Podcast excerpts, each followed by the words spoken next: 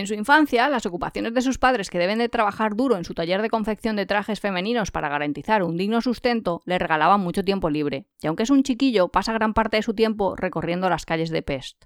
Su rutina favorita, caminar a las orillas del río Duna, desde el balneario Geller hasta el Parlamento, ida y vuelta. Si se cansa siempre logra colarse en un tranvía. A veces el pequeño Endre se sienta en una banca cerca de la entrada del lujoso edificio de las aguas termales para ver pasar turistas alemanes que vienen buscando una pronta cura para algún mal que va desde la melancolía hasta incomodidades gastrointestinales.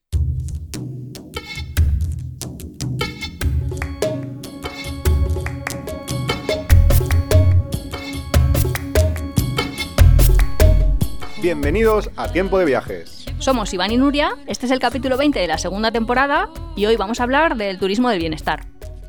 El turismo de bienestar es todo aquello que hacemos, todos los viajes que realizamos, con el objeto de estar bien. En principio era saludablemente, pero ahora también incluye una parte del ocio bastante importante. Sí, supongo que antes estaba reservado en el... Bueno, antes en el medievo obviamente no había turismo de bienestar, Porque los no había turismo, eran los no desplazamientos y turismo. ya estaba. Pero antes estaba reservado como a la alta sociedad burguesa. Exacto. Quiero decir que no era una cosa, ahora se ha masificado y se ha Ahora globalizado. luego entramos en, en un poco la historia porque es que es imposible desligar el turismo del bienestar de los balnearios y demás porque es que fue uno de los orígenes de- del turismo, por, uno de los orígenes por los que se movía la gente. Pero bueno, antes de nada, eh, solo apuntar que el texto que han leído Nuria en un inicio es del libro Dios se fue de viaje de Beatriz Rivas, publicado en 2014 por Alfaguara, eh, y es una novela histórica que habla un poco de personajes de la historia que han tenido que ver con desengaños amorosos y demás. A pesar del título, no va de viajes. No, nos has traído hoy, bueno, en ese breve segmento, fragmento, perdón, eh, sí que hablabas otra vez de Budapest, ¿no? Estamos ahí Sí, como la esta, es que- esta serie de no, pero la verdad es que post-viaje. ha puesto sobre, sobre la mesa ya el texto que has leído. Ha puesto dos lugares, Budapest y Alemania, que son centrales en lo que vamos a hablar hoy. Que son un poco los lugares, porque debo de decir que Europa, aunque hay turismo de bienestar por todo el mundo, pero Europa es básicamente el centro de todo el movimiento del turismo de bienestar. Porque es verdad, hay bienestar en otros países, pero el turismo básicamente desde siglo XVI o por ahí se ha movido por Europa. Claro, estaba pensando yo que tienes que estar bastante alto en tu escala, o sea, en tu pirámide de Maslow, para Sí. poderte dedicar a estos menesteres. O sea, que si eres una persona, yo qué sé, de No, sí. Etiopía, Mm, Bueno, en Etiopía habrá de todo, pero, pero si eres una persona más de... media no pueden dedicar. Realmente es tiempo que tienes que dedicar al curarte o al estar bien, o más que al curarte, casi al cuidarte. Es que sí, es y esas dos partes sí que... Es que es una de las cosas que hablaremos también, porque es que, claro, eh, quizás ahora nos, nos esté oyendo gente y está diciendo, eh, turismo de bienestar, son balnearios, balnearios es una cosa de, de abuelos. Que yo me acuerdo que nuestro vecino, cuando le, le dijimos una vez, nos vamos a Polonia a los balnearios, nos dice, pero eso no es de abuelos. Claro, porque sí que es verdad que él dijo... No, de hecho, él lo explicitó bien. Dijo, pero ¿tenéis reuma? En plan, "Pero ahora estás ahí mal de las articulaciones o algo. Claro, pero es la visión que mucha gente tiene todavía porque es cierto que durante una, unos cuantos siglos se ha identificado como balneario, enfermedad, por tanto eh, tienes que ir al balneario solo si tienes una enfermedad o a las termas. Ya, pero esta restricción que has hecho tú de esta asociación turismo de bienestar con balneario, Sí. eh, a, mí, a mí se me ha hecho rara. Eh, Porque ¿por iba a decir, porque turismo de bienestar también puede ser... Sí, sí, puede ser muchísimas más cosas, obviamente. Son masajes, son las saunas, es muchísimo más, más amplia la, lo que es la denominación. Aunque sí que es cierto que en, en los siglos XVI, XVII, que es cuando empieza el turismo realmente, porque empieza todo... Un día tenemos que dedicar un capítulo a, a un poco la historia del turismo. Pero vamos, básicamente empieza con el Gran Tour, que era lo que hacían los ingleses ricos que tenían colonias, se iban pues habían oído hablar porque había libros de gente que se iba a las colonias y les apetecía irse a ver O qué sea que había allí. prometemos a la audiencia el capítulo turismo de ese gran invento. Eso no bien, ¿eh? Ese está, suena bien, suena bien. No, pero sí, básicamente, pues entonces empezaron eh, a irse a las colonias y también muchos de los ingleses ricos de la época mm, victoriana y demás empezaban a irse a lugares donde había aguas, donde decían que había propiedades milagrosas para curar determinadas enfermedades, lo que tú dices del reuma, de todo este tipo de, de cosas. Y eso ha continuado hasta el siglo XIX que empieza ya la gente más o, más o menos a tener un poco más de nivel económico, que lo que tú decías de la pirámide de Maslow, estar más alto y, y puede empezar a viajar un poco más a esos sitios donde antes eran exclusivos de los ricos, aunque en el siglo XIX seguían siendo exclusivos de los Sí, ricos. yo creo que en el 19 estaba muy, muy asociado a la alta burguesía. Por supuesto. Y, y no es hasta la Segunda Guerra Mundial cuando ya empieza lo que es ahora llamamos el turismo de masas y entonces sí que empiezan a ser a- accesibles. Igual no son ni siquiera baratos, pero sí que son accesibles los balnearios donde iba la burguesía antes, etcétera, etcétera. También No, históricamente hay. Yo soy de una ciudad, bueno, vamos, que yo soy de Valencia y ahí está el balneario Las Arenas. O sea, Sí, sí, en, por- en la playa, sí, por ejemplo, asociaban esas dos cosas. Tanto aguas termales, con todos los beneficios que tendrá, como con talasoterapia. De, pues en los cuadros de Sorolla mismo lo vemos, que la gente que tenía enfermedades, en ese caso, por ejemplo, tuberculosis, estas enfermedades respiratorias, iba a la playa y creían que sanaban. O se iban a también a la montaña y se creía que el aire era más puro, ese tipo de cosas. Hombre, se creía, ahora se ha demostrado que muchas cosas eran falsas, pero también muchas cosas son ciertas. Sí, sí, Eh, tenía propiedades beneficiosas. De una u otra manera. Claro, en el capítulo anterior en Polo- hablábamos de Polonia y decíamos eso, que muchos polacos van a las, a las saunas de sal porque Ellos necesitan para generar hormona es- tiroidea. Claro, y lo, y lo necesitan y es cierto que eso es, es útil. No es una fantasía que se han inventado Ah, cuatro no, no, no, no, para nada quería decir que era como basado en No, no, no, claro, habladurías, charlatanismo o charlatanismo, como se diga. No, no. Vale. Entonces, eh, enfocando un poco el tema, eh, creo que, bueno, por supuesto, en nuestra sociedad, por ejemplo, en, nosotros vivimos en Valencia, Alicante, nuestra sociedad el agua está súper presente, pero es el mar, es la playa, es, son los ríos, es...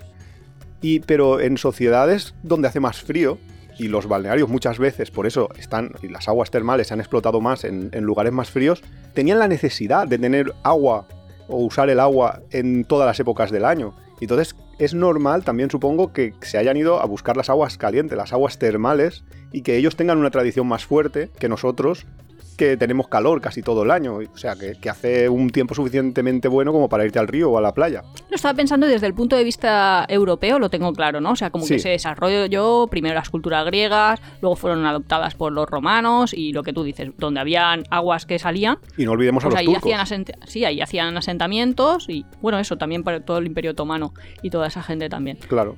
Pero, por ejemplo, en sociedades como en Japón, tienen muchísimo, muy, muy presente Sí. eh, el agua termal agua está ahí, y la claro. utilizan. De hecho, eh, es súper extraño cómo ellos se bañan, que a lo mejor a luego gente- entramos a contarlo sí, un poco, pero, eh, a mí me sorprendió muchísimo. pero también es que es cierto que Japón es un lugar y- frío dentro, o sea...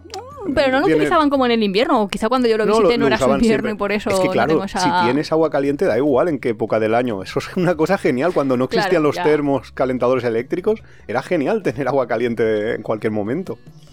Pero bueno, un poco así el recorrido histórico del, del- del termalismo ha sido ese, ¿no? O sea, de los ricos a un poco popularizarse. Todavía hay muchísimos eh, lugares termales que son exclusivos para ricos, o por lo menos los ricos siguen queriendo tener sus lugares exclusivos y, y hay todavía balnearios donde entrar es mm, pagar muchísimo, muchísimo dinero por, por poder acceder. Pero bueno, eso es como cualquier actividad, ¿no? No exclusiva de Claro, los balnearios. pero- Lo que pasa es que la han querido seguir teniendo. Pero, exacto, pero a cambio eh, hay muchos mm, lugares populares ya que, que eh, se pueden, a ver, por 10, 20 euros puedes entrar a, un- a unas termas y estarte todo un día. Y ahora vamos a entrar en eso. Y sobre todo lo que quería decir es que la idea esa de asociar mm, balneoterapia o, o el turismo de termal con ancianos que van, o gente joven que va porque tiene problemas en la piel o, en, o de salud, hay que desterrarla completamente porque es que eso ha cambiado absolutamente. Que todavía existen balnearios que vas por temas de enfermedad, sí, pero no es la mayoría ya. A mí me gusta viajar por, bueno, por muchas cosas, porque te lo pasas bien, porque estás bien. Pero a veces un poco la idea de lo que está diciendo Iván es porque tú ves como otras sociedades utilizan de una forma diferente algo que tú tienes. Por ejemplo, me explico, me parece como muy interesante, nosotros que fuimos a Tromso, que está, diría que en Noruega, pero ya no sé si está en Suecia o Noruega, Bien, Noruega. bien. eh, dentro del círculo polar ártico y tal, pero tú ves cómo utilizan ellos un espacio público que puede ser la biblioteca. Sí. Y cómo están, eso es para contarlo un día, a lo mejor en el del turismo es un gran invento, cómo lo hacen totalmente de una zona de sociabilización y luego a lo mejor nosotros lo pensamos y simplificándolo mucho es, vale, como tienen poca luz o como tienen mucho frío, tienen que socializar de forma diferente a como lo hacemos nosotros aquí en el Que Mediterráneo. no es posible hacerlo Quiero en la decir, calle. de tapas y cervecitas no se pueden ir porque es que es Pues, inviable. no. ¿Vale? Pues quizá en, en el. O sea, esta idea de ellos hacen las cosas un poco diferentes, también a veces me hace limitarme un poco, o sea, salir de mi zona de confort y, y romper barreras mentales. es que Entonces, una de las, es eso, lo una importante de de las viajar, barreras justo. mentales que podemos tener, si alguien dice, uff, me sale aquí en Spotify un capítulo de balnearios, yo no soy de balnearios, yo me lo salto. Es porque nosotros a lo mejor eso pensamos, balneario, idea de abuelos con reuma les duele la cadera, van ahí a hacer ejercicio al gimnasio como mucho, o gente que hace natación, porque Claro. la natación terapéutica igual sí que lo conoce más la gente. Pero no, esa, esa barrera Claro, se que- pierde, al menos eh, desde la cosmovisión europea y de Centro Europa. Es que justo es eso, que los usos sociales y terapéuticos del agua dependerán mucho del tipo de sociedad, cómo se haya desarrollado, y es súper interesante, creo yo, en los lugares como por ejemplo Budapest, que es prácticamente la... O sea, el lugar que te viene a la mente cuando hablas de balnearios y viajes a la vez. Sí, eh, en un lugar como ese es genial poder ir y ver cómo lo hacen. Lo que pasa es que a lo mejor Budapest, en los ya se balnearios turistizado mucho, se han ¿eh? turistizado demasiado, Mm. pero te puedes ir todavía, y eso lo comentábamos en el capítulo de Budapest, todavía existen eh, balnearios en la propia Budapest que están fuera del circuito Sí, lo que llamamos los de los barrios. Que de hecho cuando vas a la Turistinfo a pedir información te dicen los turísticos, como los high level. Bueno, de hecho no te lo dicen, tenés que tú pero- que pedirlo un poco más. sí, sí, pero te dan el folletito. Ellos tienen Claro, el folletito claro. con todos los que hay en todo el territorio. Exacto. Y, y en la propia Hungría, si te sales de Budapest, en Debrecen, por ejemplo, también eh, hay. Fuimos a uno, es que no me acuerdo cómo se llama la ciudad, pero fuimos a uno que es una cueva natural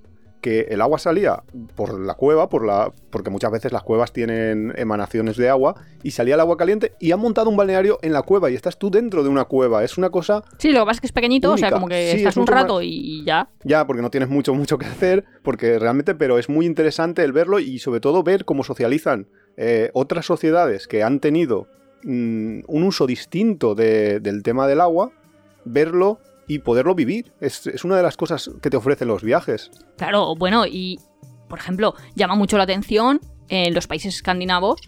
Pues ya no lo sé, es que ahora ya me da miedo decir, porque voy a decir Noruega y va a ser Suecia, voy a decir Suecia y va a ser Noruega, pero me la juego.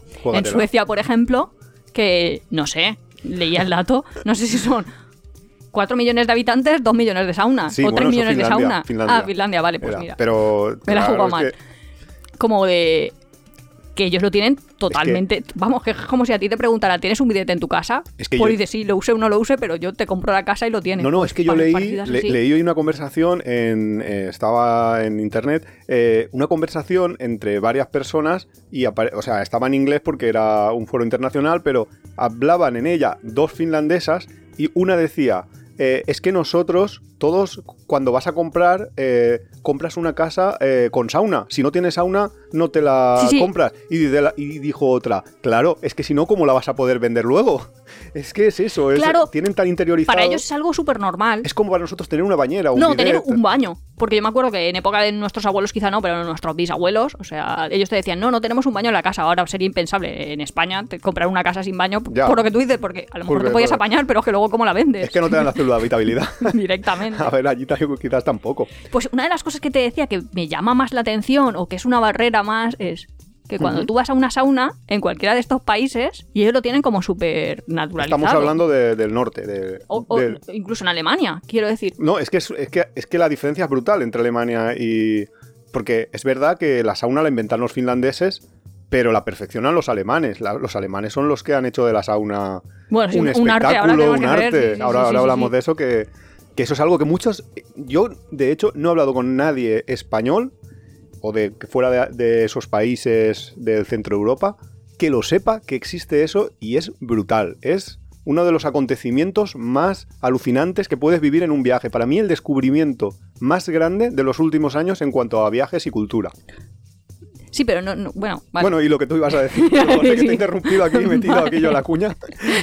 ¿Eso cómo se llama? De hecho, para que, que luego hablaremos. No, no Eh, me acuerdo cómo se las llama. ceremonias de sauna. Ceremonia, en alemán eso. se llama Aufguss. No sé, sí. No, lo que yo iba a decir es que lo que más te llama la atención que es lo que decíamos de, por ejemplo, sociabilizar en una biblioteca, te puede llamar la atención, pero que de pronto los vecinos de un edificio se junten y vean súper normal despelotarse en una sauna porque es que se va desnudo. Eso es en Alemania. En, en Alemania y en Finlandia. Bueno, en Finlandia depende de los, de los lugares, porque he estado yo informándome de esto para sí, el sí, yo- capítulo. Yo, también lo que leía. Y bueno, las familias, por supuesto, obviamente sí. Y luego muchos vecinos, si se conocen y son bastante amigos, también. Eh, entras en la sauna y tienes la sauna en el edificio, sí. Porque claro, otra cosa es que Sí, tengas pero tú un para países con tradición católica, o sea, en Irlanda o incluso en España, es que te llama poderosamente No, pero- la atención. Pero en Finlandia, en los países escandinavos, también es verdad que eh, Menos no, que en Alemania. no es. No, no, no, es que no suele pasar. O sea, las familias y los muy amigos, sí, sí que van a la sauna juntos. sí, pero, si gente la- muy amiga. Pero, Pero que- si la sauna es mixta, en Alemania, en, digo, eh, perdón, en Finlandia, eh, si la sauna es mixta y pública, tienes que eh, ir con la tienes, que ir toallita. con, tienes que ir con bañador. Ah, con bañador. Sí, que es una cosa súper. que ahora hablamos de por qué no hay que ir con bañador a Ah, la pues sauna, pero. yo lo que me he informado, bueno, y de hecho nosotros también tuvimos la suerte de estar cuando estuvimos en Tampere. Es que claro, fuimos- nosotros tuvimos una sauna cuando. Sí, estuvimos- fuimos a, vamos a visitar a una amiga que estaba allí de Erasmus, ya hace un montón de años. Un montón, un montón, pero bueno. No vamos a hablar de, de la En prehistoria. época de la universidad. Pero eh, en el edificio tenían una sauna. Sí. Que Claro, eso puede el parecer súper rarísimo. Pero bueno, a mí también me parecía bastante rarísimo al principio de vivir en Alicante que la gente tiene barbacoas en los edificios o, O piscina. piscinas y eso en Valencia era como, ¿cómo? Ya. ¿Tú tienes todo eso en tu casa? Y tú, no, yo no, todo el vecindario. Sí, o a veces en las películas lo vemos que los americanos tienen una, una especie de lavadora y zona de, de tender Sí, la como- ropa juntos. O sea, que también es un poco raro para nosotros decir, y hacéis la colada así comunitariamente. Pues en los edificios lo que pasa es como aquí las pistas de, o sea, como aquí las canchas de tenis de las urbanizaciones, que es gratuita su utilización, pero lo tienes que reservar. Entonces tú tienes de tal hora para tal hora Claro. para utilizarlo. Sí. Y luego ellos tienen ahí como todo su ritual de a tal hora, por favor, déjalo, porque si no lo dejas va a venir el siguiente y no te va a decir nada, que en España ya sería en plan, eh, que es mi hora, vete. Pero allí, Exacto. Allí son un poco allí te- más. sí, son más polite. polite, sí, te, te mirarán mal o pensarán mal, pero no serán capaces de decírtelo. Y luego también tienen ahí como sus trucachos, que ahora contaremos, ¿no? Como que la última hora del día, como la sauna se va calentando, pues es la hora que más quiere todo el mundo. Ah, Porque consiguen claro, más claro, calor claro. ahí. La primera cómo- no la quiere nadie. Claro, claro. Y cómo lo van utilizando. Es bastante curioso, ¿eh? Que tengan eso y que nosotros no lo tengamos. Pero bueno, Pero son es que, claro, aquí raíces hace mucho culturales. más calor. También es verdad que, yo qué sé, imagino que los finlandeses tendrían que inventar algo en algún momento de su historia para tener un poco calor, porque Sí, sí, porque mucho además- frío en, en esos países. Cuando el calor, mucha gente que a lo mejor estaba viajando, o pues hoy está, pues no sé, gente que de pronto está en Budapest y dice, no me quito el frío del cuerpo. Y dices, toma una sauna. Es que es justo Ya. lo que vas a hacer, quitarte el frío Quitarte. del cuerpo. Porque- No sé cómo tu termorregulación se va a reequilibrar y luego Sí. estás bajo la nieve y es que vas casi sin ropa. O sea, Es que esa experiencia Yo- la podemos contar nosotros perfectamente. Nosotros, en lugares así como Budapest, como Polonia, lugares muy fríos, en pleno invierno, a muchos grados bajo cero en la calle, hemos ido a la sauna y en la sauna muchas veces las... Ahora contamos un poco cómo funcionan y cómo están estructuradas, pero muchas veces hay una parte exterior donde tú puedes ir fuera y, por ejemplo, eh, lanzarte encima de la nieve. Pues en esos sitios, a menos 10 grados bajo cero, después de una sauna, de unas cuantas sesiones de sauna, tu cuerpo ha adquirido tal calor que sales a la calle a esas temperaturas y estás tranquilamente, que hemos llegado nosotros, ahora por ejemplo en Polonia, estábamos nosotros comiendo completamente desnudos con una toalla simplemente envuelta alrededor, estábamos comiendo en el exterior. sí, sí, Y- y, y estás a menos 12, que dices, Sí. ya que nosotros lo pensamos de, eh, estamos a menos 12. Sí, que era súper raro. lo- y- Además, a mí hay una cosa y que que me- estás parado, que no estás, no es que estás haciendo un movimiento, que estás No, parado no, que estás ahí y estás comiendo 20 un picnic. minutos. Sí, sí, sí, sí, tranquilamente fuera, súper bien. sí, sí, es alucinante cómo el cuerpo es capaz de, Sí, porque por ejemplo las estaciones de esquí, que también están los bares fuera, pero la gente lleva la ropa de esquí. O sea Mm. que estás parecido, estás fuera, pero llevas el gorro de lana, no llevas Claro, el pelo vas. mojado, que de pronto aquí parece que salgas ahí y ha llovido. Es una de las sensaciones que me encanta, que es que me nieve en las, au- en, En los en baños las aguas termales, en las aguas en la parte de fuera. Porque como te nieva, tu pelo se queda, si hace mucho, mucho frío, eh, se te queda como frozen. Congelado. congelado y entonces te haces el pelo ahí de la Simpson que digo yo Puedes moldearlo a, te va a tu quedando gusto. ahí sí sí sí mientras te está nevando y hace un montón de Hemos frío. entrado en el primer, porque yo tenía así como, yo en este capítulo me lo he preparado, yo también eh pero no hemos Sí, sí, entrado la con mi verdad que- preparación que sí, pero, pero bueno, em- yo tenía ahí como una especie de divisiones de, de lo que es el turismo así de bienestar en el mundo y demás, y de las distintas culturas, cómo lo han ido adoptando. Y hemos entrado en la primera, que es la de la sauna, que evidentemente es un invento finlandés y que luego perfeccionaron los alemanes, que ahora luego entramos también en, en todo eso. Eh, entonces, la sauna básicamente eh, es una... es ahora universal, porque... Sí, yo creo que la gente se hace una idea bastante clara sí, de lo yo que es creo una que en sauna. todos los países... Solo haría una puntualización de cuando Sí. ves las instalaciones de un balneario, la diferencia en si ves sauna seca y sauna húmeda.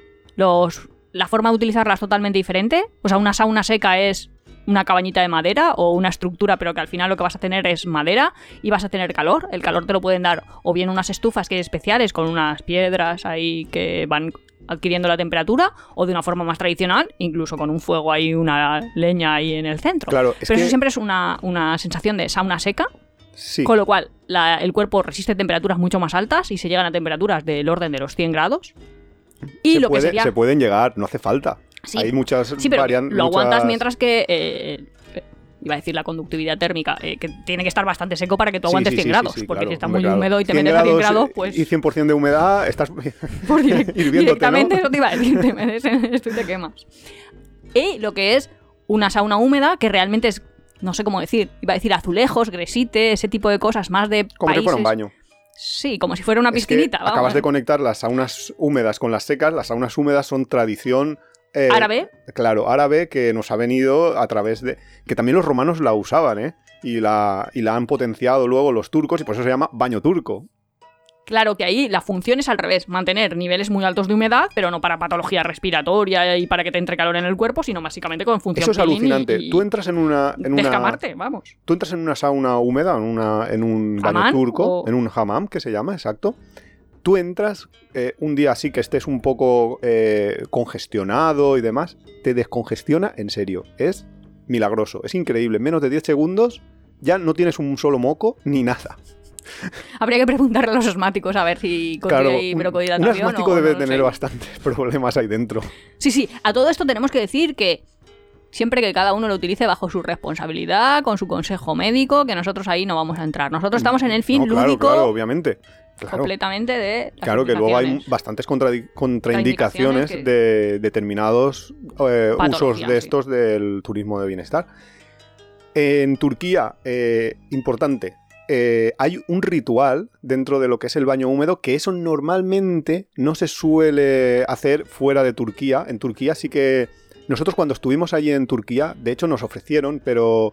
Claro, es que eh, ahí sí que está separado, obviamente, días de hombres, días de mujeres. Con Claro, lo cual, los turcos son lúdicamente, un poco sí, más- no es ahí todos juntos y todos desnudos, no. No, entonces eh, el ritual básicamente es que te tumbas, es una especie de masaje con un guante de crin. Sí, pero es que va Eh, una persona y te empieza a rascar ahí sí. como si no hubiera mañana y, y fuera a descamarte mecánicamente todas las células de tu piel. Que, Que eso, puede no ser sé. una muy buena cosa, Experiencia. pero a mí Ya, pero es que, que venga un Ah. turco a rascarme la espalda, a mí, sinceramente. mm, no te... No sé, no lo, no lo vi atrayente, no lo sé. Igual la próxima Ah, vez. yo creo que la próxima vez la, la probaremos. Yo por lo menos, sí que me gustaría probar el- la experiencia. Lo que pasa es que esa vez estábamos en un viaje que nosotros llamamos Turbo Turquía, que ya contaremos eso, en eso algún... podemos hacer también otro episodio, el Sí, turbo de ot- Turquía. otro, otro, pero eh, vamos, que fue un viaje organizado y viajes organizados, en fin, ya comenta, ya hemos comentado ya. Entonces, la sauna seca en Finlandia, en Suecia, en todos los países nórdicos, que fue donde se creó y luego eh, creció, eh, se, ha, se ha exportado a todos los países, como decíamos, y cuando yo digo mm, que los alemanes fueron los que llegaron a, la perfe- a perfeccionar lo, lo que es el arte de la sauna, es porque los alemanes cogieron esa idea de vamos a calentarnos en una pequeña habitación y han creado a, a a su alrededor una cosa que ellos llaman la sauna cultura, y que es la cultura de la sauna entendida como aquellos rituales y aquellas cosas que se deben de hacer o que se hacen para mejorarla. Y ahí es donde eh, Nuria nos puede contar lo increíble que es lo de los aufus. Que no Mm, tiene, por cierto, la palabra auf- aufus no tiene una traducción eh, exacta en ningún idioma, ni siquiera en inglés. Es Claro, como te iba- ritual de sauna, ceremonia de sauna, algo así. Claro, es que lo de la cultura de la sauna es como todo. O sea, en plan, la cultura del toro que dices, pues si no lo ves, bueno, yo es que no tengo ni mucha idea, pero que dices, pues chico, ¿qué vas a hacer? Vas y matas un toro. Pues la gente dirá, ¿qué vas a hacer? Pues vas y entras en una sauna. Pues no, hay mucho más. Siempre que vas yendo al detalle encuentras muchas más cosas. Básicamente hacen la unión de posibles aceites esenciales, o sea, todo lo que Sí, es aromaterapia vertidos, sí, ahí va a funcionar, que mucha gente también tiene la creencia, sobre todo en creencias más... Eso sí que es magufismo. Iba a, decir, iba a decir, Iván seguro que dice magufismo, pero quiero decir más... Eso es magufismo puro y duro. Vale, fuera de lo que Haciendo sería la aquí. medicina científica occidental, me refiero a todo lo que son líneas alternativas, pero vamos, que sí que hay distintos aromas que se creen que tienen distintas funciones, más descontracturantes, más relajantes, todas en esa línea. Mm, en fin. Quiero Bueno, decir, igual que la cromoterapia también, que cambian ahí las luces que te ponen y la relajación Sí, y pero no lo que dice qué. Nuria de los aceites esenciales básicamente es que a la sauna, que eso también yo lo he visto hacer también aquí en España en algunos lugares, le pones un poco de agua que lleva un poco de, de un... Aceite esencial. Sí, te iba a decir, no sé qué es, pero Iván, un, a decir el botecito. un botecito de alguna cosa que hace buen olor, entonces se mezcla el agua y al ponerla sobre la piedra se evapora ese agua y hace que la, la sauna, el, el espacio de sauna, huela bien a esa cosa que le hayas puesto. Claro, porque la sauna, vamos, yo he empezado ya contando, pero creo, creo que toda la gente tiene más o menos claro cómo es una estructura de una sauna seca. Eh, Quiero decir, va a ser una estructura de madera, pero va a estar cerrada. Y es importante que esté cerrada para que sea un, un sistema cerrado. hmm. Entonces van a haber distintos bancos y obviamente todos tenemos la experiencia de las temperaturas, o sea, aire a mayor temperatura va a ir para arriba, o sea que tú vas a tener mayor percepción térmica en los- las bancadas de más arriba Vamos, que cuanto más y menos subas, en la de abajo. Más, más calor vas a tener. Claro, y eso también hace que si tú estás sentado, pues tienes a diferente temperatura tu cabeza de tus pies. Y ahí entramos Con en lo una cual de las muchas de las veces, es, pues en tus primeras sesiones te dicen, toma las tumbadas, Y para aquí- que esté todo tu cuerpo... Y aquí entramos en una de las razones por las que no hay nunca que ir con bañador a una sauna, porque llevas un bañador mojado, como mucho vas a llevarlo seco. Si llevas un bañador seco, Bueno, eso los alemanes tienen sus teorías ahí. no, eso son- no son teorías, eso es la realidad. Que es que si tú llevas tu bañador seco, eh, es imposible que tengas a la misma temperatura la parte de tu bañador que la parte de tu piel, porque tienes una capa eh, entre medias. Pero es que si encima lo llevas mojado, además de que todavía es más grande el cambio de térmico, las, eh, el agua que estaba en la, en la piscina y que lleva cloro se va a evaporar. Y al evaporarse lo vas a respirar. Y eso es está probado que es malísimo para la salud entonces por eso si tú en, en Alemania que son donde son ahí, ahí te regañan, ¿eh? O sea, claro allí ahí son Viene un señor que parece todo un señor, director de un banco, parece. Se quita su toallita, le ves ahí sus michelines y de pronto te dice, niña, vete quitando el bañador o Claro. no- o, te va fuera, lo que quieras. claro eh, porque que tú lleves el bañador mojado no solo es malo para ti. Si fuera solo malo para ti no habría problema, pero es que es malo Ya, para todos los que están en la sauna, esas- porque todos van a respirar el agua con el- los vapores del, del cloro. Pero básicamente lo que yo quiero que veamos es, tenemos un sistema térmicamente cerrado donde la mayor cantidad de calor va a subir hacia arriba y nosotros podemos elegir dónde nos sentamos. Pero es que la sauna terapia, el Laufus este, lo que hace es Ah, la sauna terapia, no, la ceremonia de la, sauna. la ceremonia de la sauna hace los tres elementos. Lo que decíamos de la aromaterapia, vamos cambiando nivel de humedad progresivamente a lo largo del tiempo, porque cuanto más humedad hay, más sensación térmica se tiene. ¿Esto se entiende bien o tengo que...? Sí. Básicamente que si está muy seco, tú aguantas bien. Pero como empiece la gente a poner con el cacito Que es lo que decíamos- agua o a lanzar agua, si todos habéis ido a un gimnasio y os ponéis a lanzar agua, eh, tiene la sensación de, ostra, ostra, ostra, que me empieza a quemar. que es lo que decíamos un poco antes de las saunas húmedas no pueden tener la temperatura de la sauna seca Porque porque, te que- te, te quemarías vivo, te, te arderías. Entonces eso lo van controlando. ¿Y cómo lo van controlando? Pues la Que ceremonia de la sauna es muy chulo porque cogen bolas de nieve, o sea, A ver, hielo picado. Primero, la ceremonia de la sauna consiste. Y esto eh, es algo que eh, hay que verlo alguna vez en la vida. No puede haber un solo viajero que no vaya a Alemania, a Polonia, a algún lugar donde se haga y No lo veas, claro. y no lo vea. La ceremonia consiste, eh, hay una determinada hora donde sabes que va a hacerse, en una determinada sauna, que normalmente es la sauna más grande que haya en el complejo de saunas, que ahora luego entramos en los complejos de saunas, porque mm, es otra, otra historia que hay que contar. Entonces, tú vas a una gran sauna, donde a lo mejor caben ¿50? 50, 80 80. personas, eh, es que va a depender de cómo sea de muy grande. Me acuerdo que en Polonia, en, en la ciudad de Katowice, hay una que estaban construyendo una sauna gigante porque iba porque allí iba a ser el campeonato, porque hay campeonatos. eso iba a decir luego, es que eso iba a decir, esto es como el fútbol, ¿eh? que parece que sean 11 contra 11 y un balón y no, luego Y no, te no, metes aquí ahí hay gente mueve pasiones, sí. Y eran para 200 personas. O sea, imaginaros 200 personas dentro de una sauna. También es verdad que no ocupas mucho, quiero decir que ahí ocupas el espacio que ocupas sentado. Sentado, porque la sauna eh, normalmente, como, como no tienes mucho espacio, las saunas, las sesiones de sauna se hacen sentados.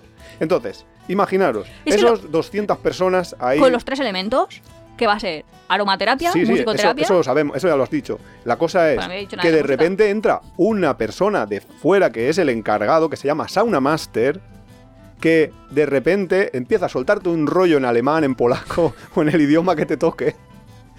Que básicamente lo que dice es, si alguien, vamos a hacer una, a celebrar una sesión de sauna, si alguien en algún momento se encuentra mal, puede salirse en cualquier momento. Sí. En- no puede entrar nadie a mitad de la, de la sesión. Es muy importante, nunca entréis a mitad de una sesión que os van a Claro, que, montar que te, un te van a regañar todos.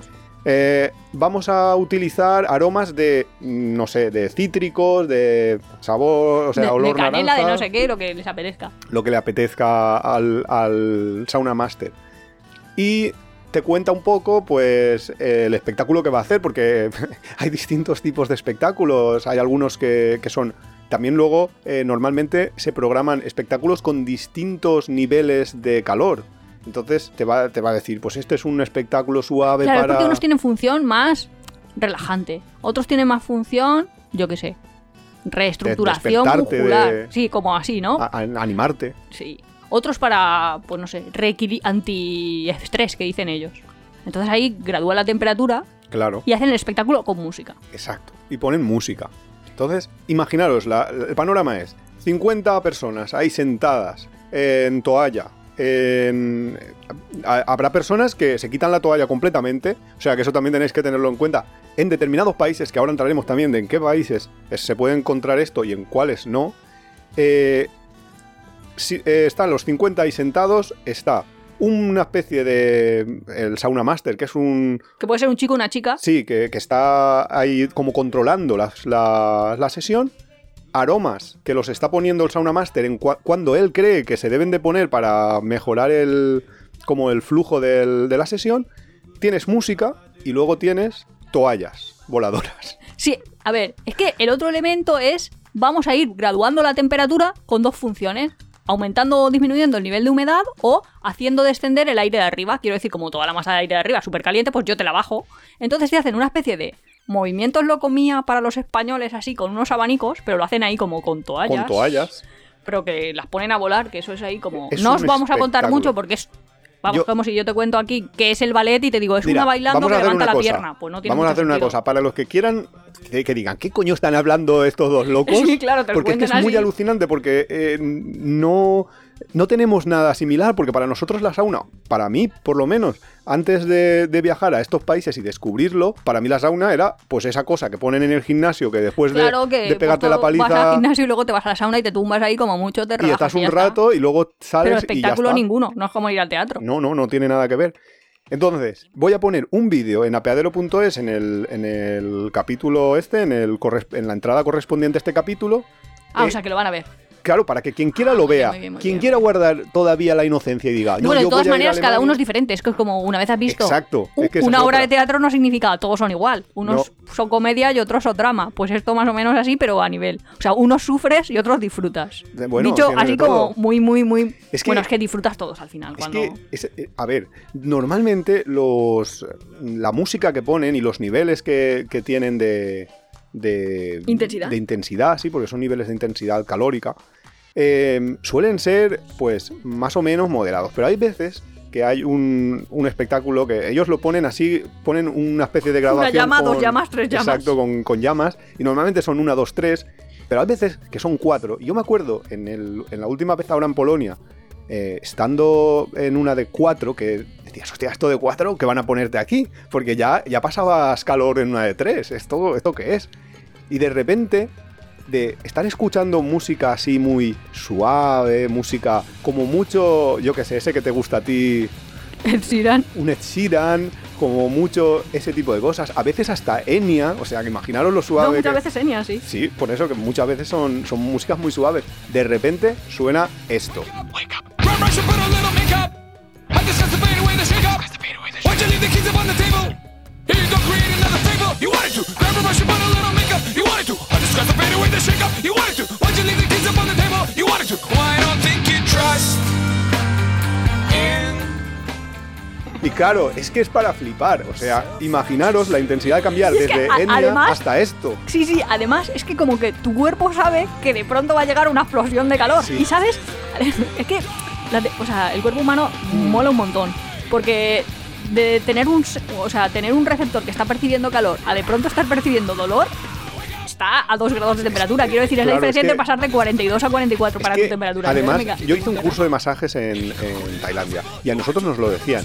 El, el masaje perfecto es el que está justo en el límite del dolor. Masajista diplomado. Si te, si te pasas, empiezas a hacerle dolor al- a la persona y entonces no mola. Si te quedas muy corto, pues tampoco. Te- Tienes que llegar hasta ese punto del dolor. Y por eso también en Japón las aguas, ellos descubrieron eso y las aguas están entre 40 y 42 grados, que es el límite del dolor. Sí, sí, pero es que de 42 a 44 te duele. Claro, y cuando te si te duele, pasas, pero es que has cuando te cagado. duele es súper raro, porque no es que te duela, porque ahora quien lo está escuchando dirá, pues yo voy a ir a una sauna que me duele. No es que te duele, No, es que no. tú notas agujas, o sea, tú lo que notas son pinchacitos, ¿no? O Sí. yo al menos es Sí, lo sí, que yo noto. Sí, sí, sí, es más o menos lo que se nota. Como Cuan- pinchacitos. Pero, pero- luego te sientes súper bien, que dices, estaré aquí liberando endorfinas o lo que sea, porque estoy yo aquí Es que con un Nuria, high.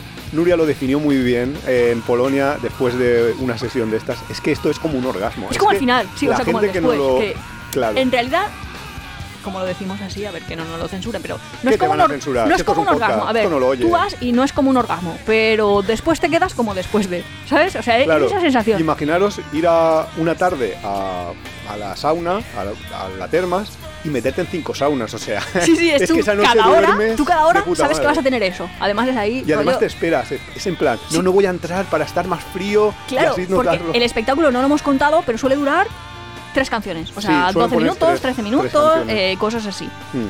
Entonces es, tú dices, esos 15 minutos y luego ¿qué hago? Pues luego tienes que tomar una ducha fría, que se aconseja así, que no Exacto. empieces ahí como por la cabeza No, o al menos no pies, siempre y tal. De, para- de abajo arriba. Y luego te metes en una. En, y luego ya en el tienes que agua. descansar. Sí, bueno, pero después de la ducha, eh, la gente más. La, la gente que, que, Que lo hace. que lo hace, que es más O sea, hard, te se mete en agua fría. en agua fría completamente a pocos grados, a 5 o 10 grados máximo. Y muchas veces en el exterior. No, pero sí, yo creo que te metes a, a las piscinas de 20 y ya tienes frío, ¿eh? Sí, por ya lo menos, debo notarías, ya notarías un poco más fresco, pero, pero sí. Y luego descansas. Y luego descansas a lo mejor el mismo tiempo que has estado en la sauna, o sea, 15-20 minutos. O sea, que una sesión, o sea, una ronda, que esto se llama así más o menos. Sí, eh, sí, ellos de ceremonia a ceremonia, así. sí. Es, es eso, son 15 minutos de, de la sauna. Antes has esperado, porque muchas veces para entrar hay una cola y, estás 5 minutos en cola. Eh, 15 minutos estos de la sauna, eh, luego te metes en el agua, estás como 5 minutos, 10 minutos en agua fría, ¿En ducha o en, en inmersión? ducha o en inmersión o descansando y luego descansas más, eh, ya en plan te tumbas durante 15 minutos más. Entonces estás ahí 30-40 minutos y luego estás 20 minutos haciendo el tonto por las, por las Por termas y te vuelves a la siguiente sesión porque es que es Y adictivo. encima, cuando hacen esto de la cultura de la sauna, es que cada sesión la hace un sauna master diferente. Sí, Y de hecho hay una competición, que es ahí como la Europa League de hecho hay un, una- claro, hay una liga europea de, de saunas. sí, que ellos son famosos alemanes, y que está ahí pegado. O sea, que tú a lo mejor vas a ir a una terma y te pone quiénes son sus, sus Me acuerdo que en la, ahí. en la terma de Poznan, en las termas maltesas de Poznan, Sí, sí, que te te ponía ahí, está Maciek aquí, no sé cuántos, Sí, lo tenemos como para que fichado. tú, de, en plan, vale. hostia, ¿quién será el Maciek este? Sí, pero en el teatro pasa también lo mismo. Sí, Quiero sí, decir sí. que a veces hay grandes actores que hacen obras y tal. Bueno, total, que a lo largo de la tarde, bueno, de la tarde, No, yo digo de la tarde porque esto empieza a las 11 de la mañana, que antes no, no ha empezado, pero vamos, que la Mm. tarde puede ser Sí, a- a- hasta las 10 de la las noche, 10 o sea, que de las 11 de la noche, mañana a las 10 de la noche hay, hay distintas... Programaciones, distintas de, programaciones, de justo. sesiones. Y, y bueno, y- Nosotros ya nos hemos hecho fans. Nosotros es que pero somos- súper fan. O sea, cuando la gente te dice cuáles son tus hobbies, que me decía el otro día un profesor de inglés, yo decía, eh, hacer ceremonias de sauna. Y te decía, ¿cómo, cómo que va a ser eso? ¿Qué me estás contando? O sea, no, no pasa nada, pero que es es súper raro que tú seas española y que tengas esta, este hobby. Porque es súper normal que un polaco tenga ese hobby. Pero a lo claro, mejor para nosotros es un poco raro. Yo, yo se lo dije a Nuria, yo si, si me, me pilla unos años antes, yo me hago sauna master. Porque es que es, eh, es que son, Aún puedes, ¿eh? son como el disjockey de las discotecas en la ruta del bacalao, en plena ruta del bacalao, que cada disjockey de, de estos, cada sauna master, tiene ahí su... Sus, Sus historias. historias. su manera de hacerlo, Cómo combinan plega las frío, toallas, cómo las calor. ponen, cómo. Sí, sí, Sí, sí, es, sí. es una cosa que hay que verla. Como poco verla.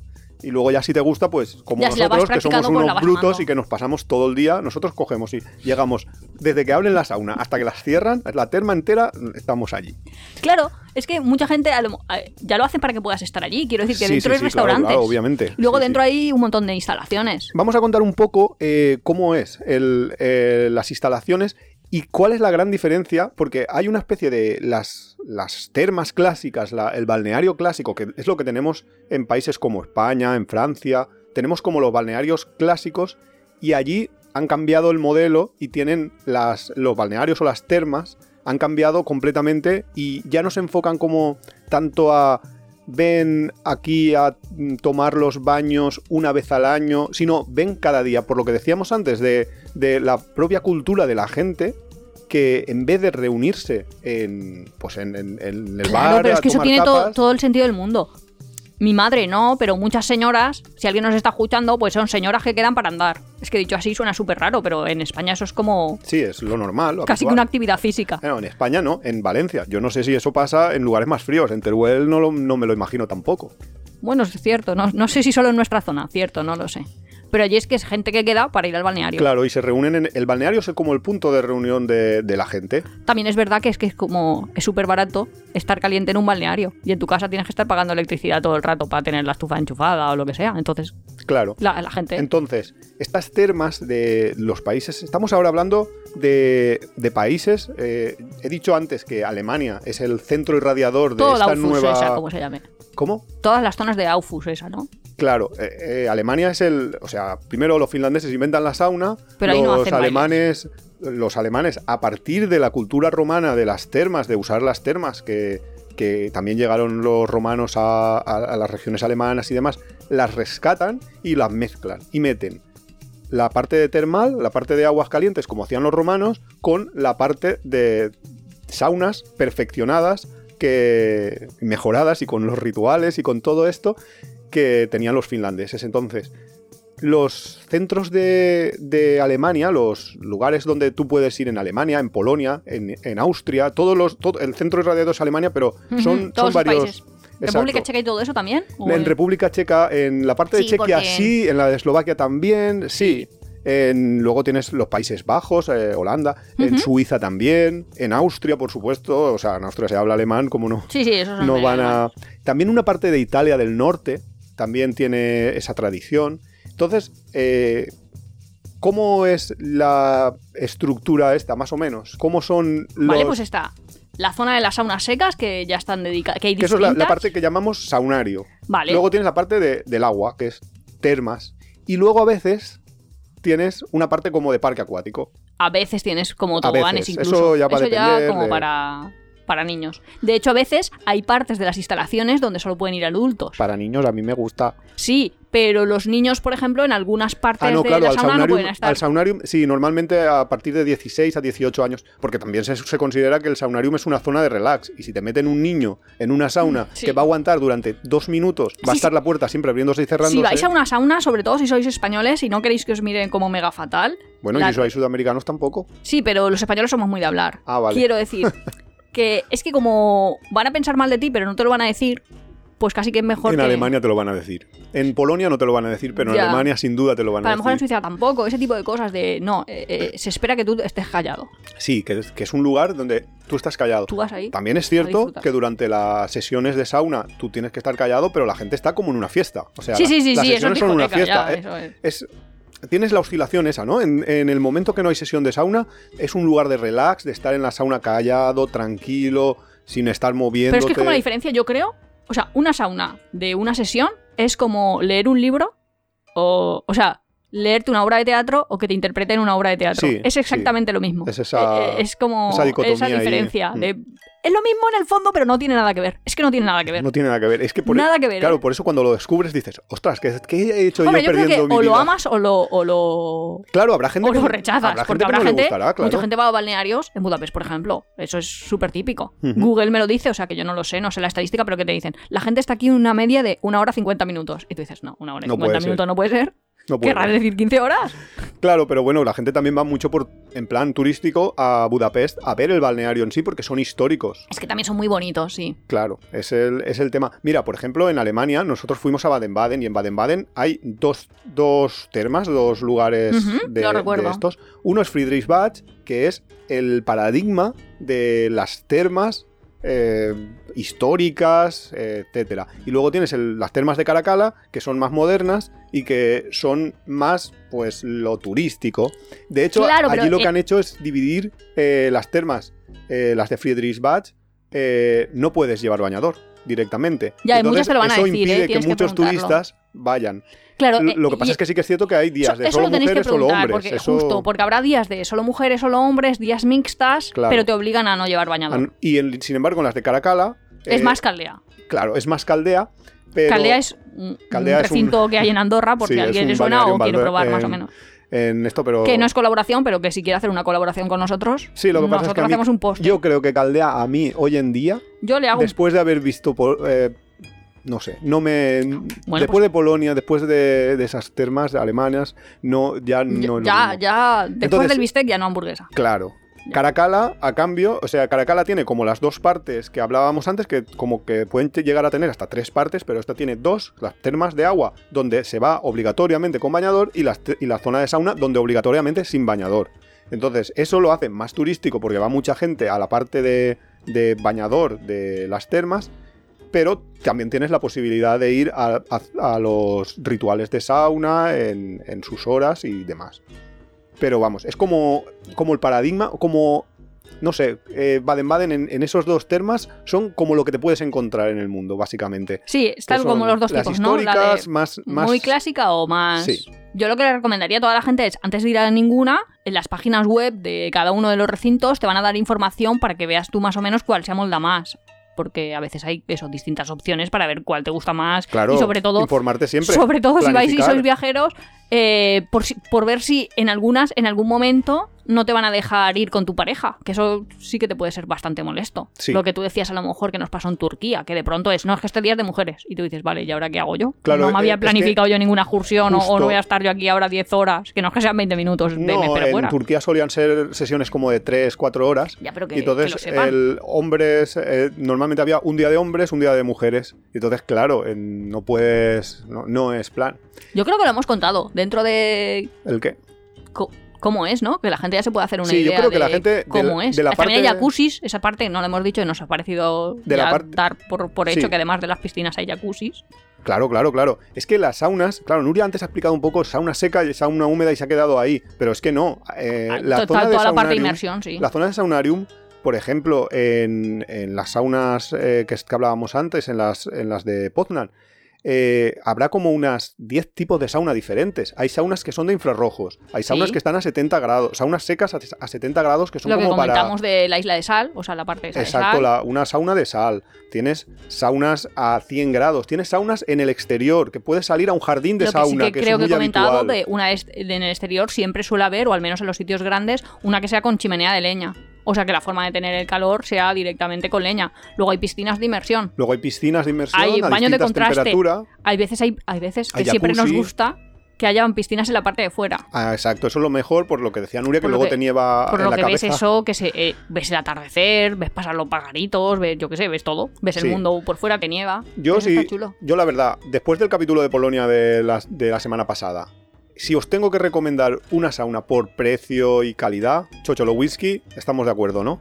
Que es Mm, vale, en Polonia, uno. vale, en Zakopane, cuando En estábamos Polonia. hablando de Zakopane, sí. Sí, es que nos ha gustado un montón. Porque luego también hizo, también tiene toda la parte de arriba, que toda la parte de arriba de la zona de descanso también está como muy chulo. Es, Tenemos es- que es hablar- justo ahí, esa la, la vemos en Zakopane. Tenemos que hablar, hacer un capítulo, y a lo mejor el próximo, sobre lujos viajeros. Y eso es un puto pu- lujo Sí. viajero. Y luego igual nos ha faltado un poco hablar de cómo es la diferencia en una cultura totalmente diferente de cómo es Japón. Pero igual Bueno, en el pero- futuro hacemos uno de hacemos- Japón. Lo, lo hablamos. Oye, nos hemos pasado del tiempo, pero yo creo que me gusta. Vamos a, a continuar. lanzamos? Venga. Sí, porque me queda aquí como un recorrido un poco de, de- de- de distintos países, de cómo son sus balnearios, su- sus ofertas de, esto. No hemos hablado nada todavía de masajes, eh, que también hay Sí, es una que yo creo que lo del turismo cultura- de bienestar lo vamos a hacer en este apartado, apartado a balnearios y más adelante hacemos otro. La, la audiencia. Yo creo que la si gente sabe que lo cortar, estamos corte. disfrutando, porque si nosotros sí. La verdad que se debe de notar. Porque es que la verdad, eh, para mí, yo ya lo he dicho, que es el, el invento del siglo lo de las saunas y, y encima a mí lo de los masajes es que me vuelve loco, con lo cual también. Es que es una droga gratuita. Sí, y básicamente. Permitida. Felicità e tenersi per mano, andare lontano la felicità. Il tuo sguardo innocente in mezzo alla gente, la felicità. E restare vicini come bambini, la felicità. Felicità. Felicità. Pues estábamos aquí con la música, hablando Nuria y yo, y hemos dicho, joder, que se nos va el tiempo, que. Que nos enrollamos aquí, nos ponemos a hablar, a hablar, y es que cuando un que tema nos gusta, yo creo que, que se nos nota. gusta, ¿eh? Sí. La verdad es que- Yo creo que con que los oyentes hayan disfrutado o estén disfrutando ahí la mitad de lo que nosotros, ya Sí. no, me daría por satisfecha.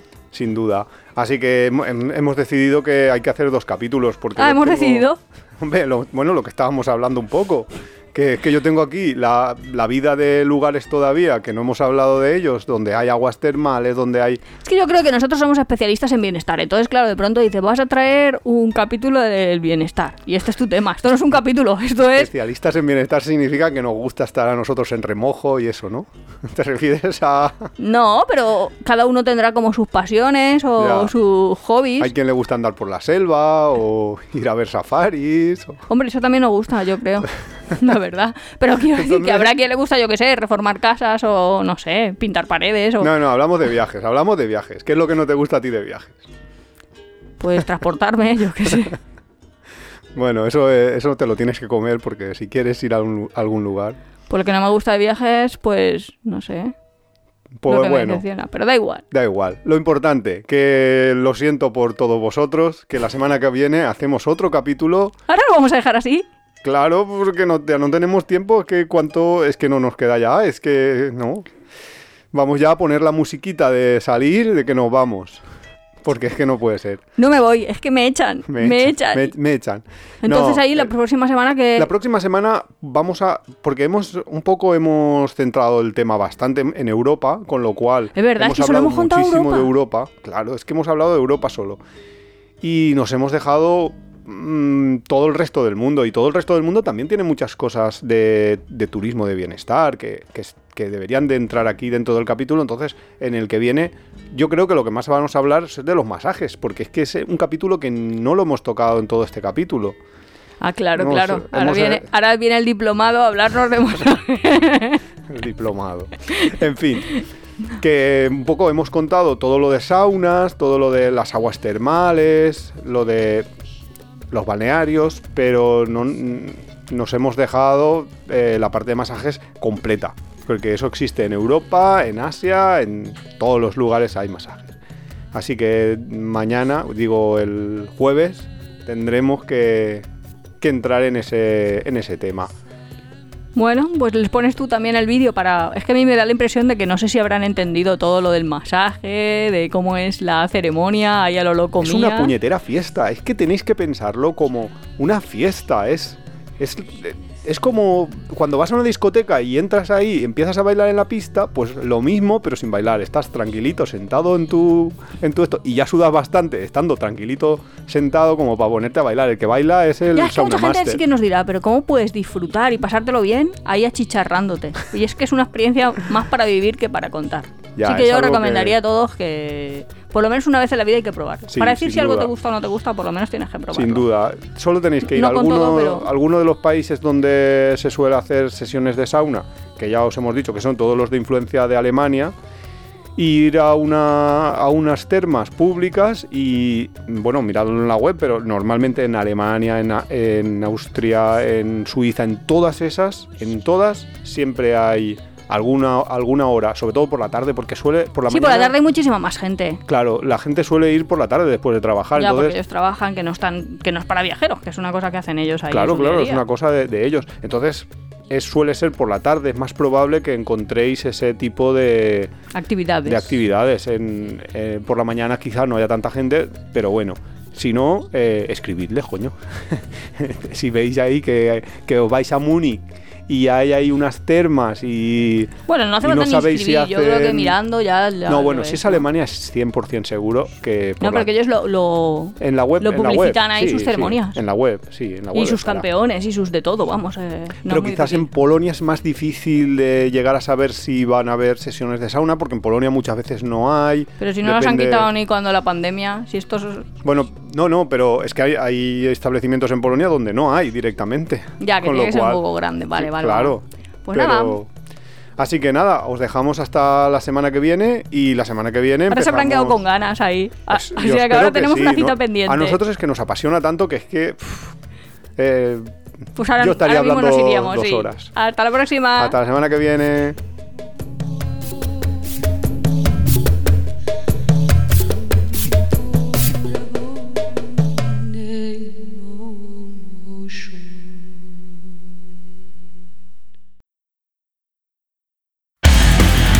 Te gusta nuestro podcast, apóyanos en las redes sociales, coméntalo, compártelo, nos ayuda a crecer y sobre todo nos encanta recibir vuestros comentarios y sugerencias. No olvides suscribirte en las principales plataformas de podcast para recibir cada semana tu capítulo de tiempo de viaje. Estamos en Google Podcast, Evox, Spotify, Radio Viajera. Nos encontramos en apeadero.es y en Twitter e Instagram como Apeadero Viajero, todo junto, Apeadero Viajero. También estamos en Facebook.